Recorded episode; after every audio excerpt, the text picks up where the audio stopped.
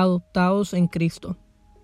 En Romanos 8:14 en adelante dice, porque todos los que son guiados por el Espíritu de Dios, estos son hijos de Dios.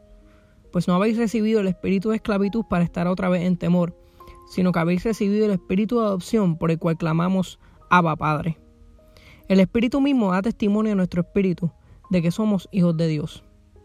Y si hijos, también herederos, herederos de Dios y coherederos con Cristo, si es que padecemos juntamente con Él, para que juntamente con Él seamos glorificados. Dios, por medio del apóstol Pablo, nos habla sobre la adopción en Cristo. Esta hermosa doctrina nos asegura la integración del creyente a la familia de Dios. Es una verdad, una verdad gloriosa, porque podemos ver que nuestros pecados son perdonados por Cristo, que Él toma la justa ira de Dios que nos pertenecía, pero no lo deja ahí. Dios hace algo precioso, algo que provocaría a cualquier alma atribulada a regocijarse en esta verdad, la verdad de que somos adoptados.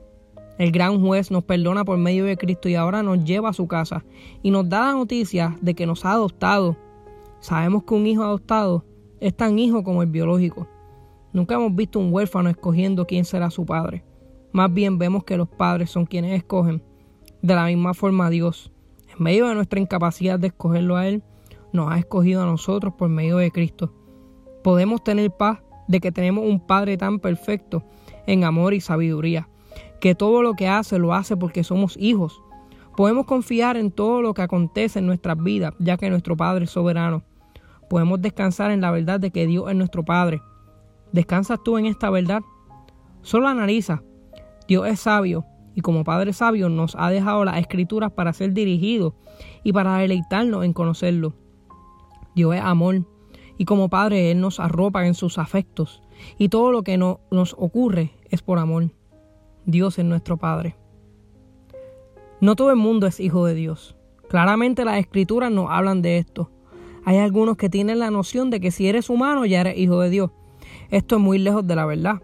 Constantemente la Biblia nos habla de un estado anterior a la de hijo. Además, el mismo término adopción nos deja saber que antes no lo éramos. El Evangelio de Juan nos indica que a los que creen en su nombre le dio potestad de ser hechos hijos de Dios. Si Dios te hace su hijo, significa que antes no lo eras.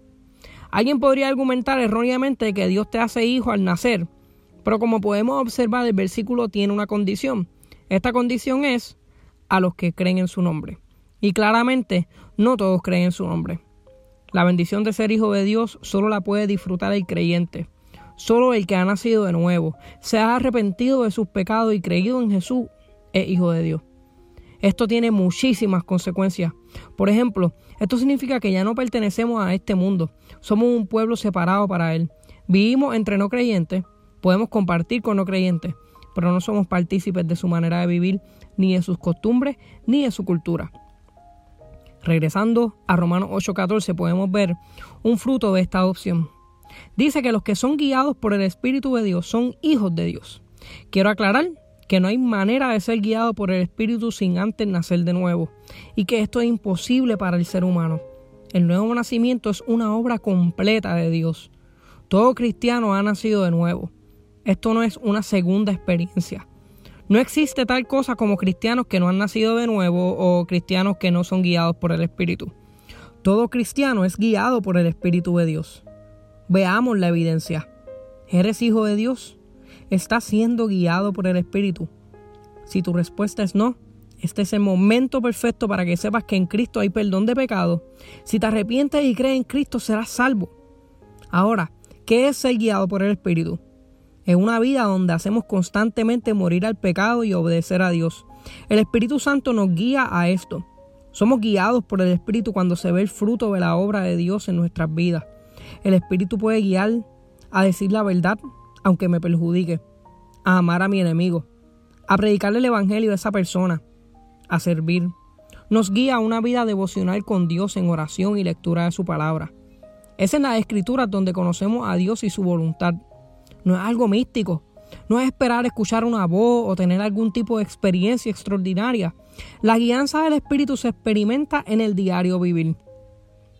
El versículo 15 me dice que antes estábamos bajo el espíritu de esclavitud, refiriéndose a que estábamos acusados por la ley, éramos esclavos del pecado y la ley correctamente nos declaraba culpables. No porque la ley sea mala, sino porque nosotros éramos los malos. La ley es perfecta y santa. La ley solo existe para hacernos ver cuán pecadores verdaderamente somos. Los diez mandamientos nos reflejan el carácter santo de Dios. Nos dicen quién es Él. Se nos hacía imposible cumplir la ley a causa de nuestra propia maldad. Es por esto que Cristo nos salva y ahora tenemos el espíritu de adopción. Podemos llamar a Dios nuestro Padre. Efesios dice que entremos confiadamente al trono de la gracia. El cristiano no practica el pecado, pero se tropieza. Aún peca, y cuando peca, el dolor que siente es grande. Esto es porque ama a Dios y desea obedecerlo, pero no por la razón que quizás estés pensando. El cristiano desea obedecer a Dios porque lo ama, porque ha sido perdonado de su pecado a precio de sangre de Cristo. Cuando el cristiano peca, le duele porque odia el pecado. Muy diferente al no creyente, que puede desear obedecer, pero lo hace por amor a sí mismo, porque quiere salvarse a sí mismo intentando obedecer. Es imposible hacer esto. Tú no puedes salvarte a ti mismo. Incluso la actitud de intentar no pecar por ganarse la salvación es un pecado en sí. Estás diciendo que el sacrificio de Cristo no puede ser suficiente y que necesita hacer algo más, como si tú fueras mejor que Cristo mismo. El verdadero creyente odia el pecado porque ama a Dios y sabe que a pesar de su pecado, Él puede entrar confiadamente a este trono de la gracia y ser amado por el Padre. ¿Por qué? porque Cristo ya murió por él, porque ya ha nacido de nuevo, ya tiene el sello del Espíritu Santo, no hay vuelta atrás, ha sido adoptado, ya es hijo, es imposible dejar de ser hijo. ¿Acaso un padre podría hacer que un hijo deje de ser hijo? No. El Padre Celestial jamás abandonaría a un hijo que Cristo mismo redimió. Tenemos acceso al Padre.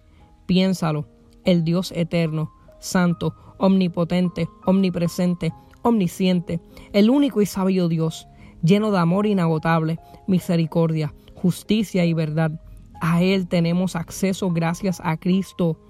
Observa cuán valioso es el Evangelio, que por el perdón de pecado en Cristo ahora tenemos a Dios como Padre. El versículo 16 me enseña que el Espíritu mismo es quien nos da esa convicción y seguridad de que soy hijo de Dios nos da testimonio de que somos hijos. Así que es algo por lo que puede orar. Existen cuatro tipos de personas. El que no es salvo y lo salve y lo sabe. El que no es salvo pero piensa que es salvo. El que es salvo pero no está seguro. Y el que es salvo y está seguro. El Espíritu Santo nos da tal seguridad. Por eso, si estás en duda, pídele a Dios que te dé esa convicción y examínate a la luz de la Escritura.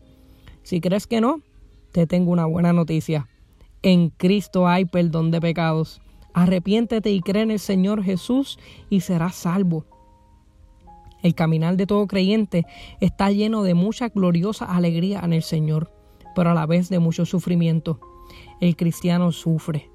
Sufrimos por nuestro propio pecado, sufrimos por el pecado de otros, sufrimos por la persecución del mundo.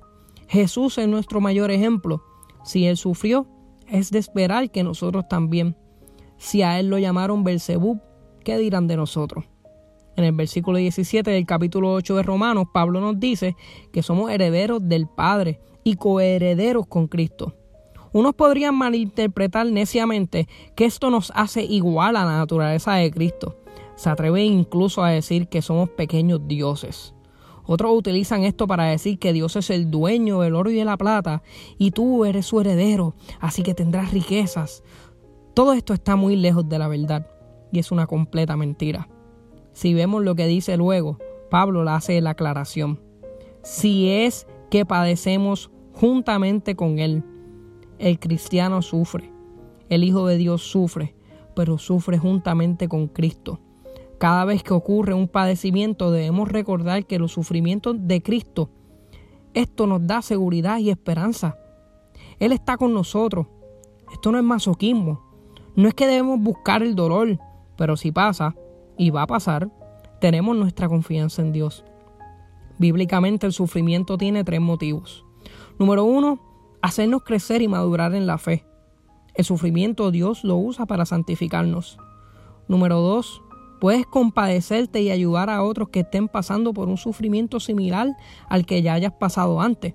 Y número tres, el sufrimiento es un mensaje, un recordatorio de que llegará el momento donde no habrá más pecado y todo sufrimiento cesará. El sufrimiento es un mensaje de que hay algo mejor. El versículo no termina ahí. Dice, para que juntamente con Él seamos glorificados. Ya que Cristo resucitó entre los muertos, nosotros los que estamos en Cristo resucitaremos también en cuerpos glorificados. Esto se refiere a un cuerpo sin pecado. Esta herencia la recibimos porque somos hijos de Dios, coherederos con Cristo, tanto en padecimientos como en glorificación. Efesios 1.5 dice, en amor, habiéndonos predestinado para ser adoptados hijos suyos por medio de Jesucristo, según el puro afecto de su voluntad. Pone muy claro que esta adopción no es por nada que nosotros hayamos hecho, sino que es según el puro afecto de su voluntad. ¿Qué Él vio en mí para escogerme? Nada, absolutamente nada, porque esto no se trata de mí, ni de mi capacidad de escogerlo. Nací en pecado, y eso al igual que todos. Impedía que me inclinara a amar a Dios por voluntad propia. Esto se trata de quién es Dios. Él me escogió porque Él quiso, me escogió por quien es Él y no por quien soy yo. Tú y yo no somos el centro de nada, no somos el centro del universo, no somos el centro de nuestro país, no eres el centro de tu familia, no eres el centro de la Biblia, la Biblia principalmente habla de Dios y lo que espera de nosotros y lo que es concerniente a la salvación, no de lo que los hombres esperan de Dios, porque el hombre espera un Dios que es según su propio corazón malvado. Somos adoptados en Cristo. Regocíjate en esta verdad. Si eres creyente, medita en esto. Contempla la verdad de la adopción. Si aún vives en tu pecado, si aún no tienes a Dios como Padre, Debo decirte que en Cristo Jesús hay perdón de pecados para todo aquel que se arrepienta y cree en Él. Arrepiéntete de tus pecados y cree en el Señor Jesús para la salvación tuya. No hay salvación fuera de Él. Solo el que ha puesto su fe en Cristo puede ser adoptado por Dios.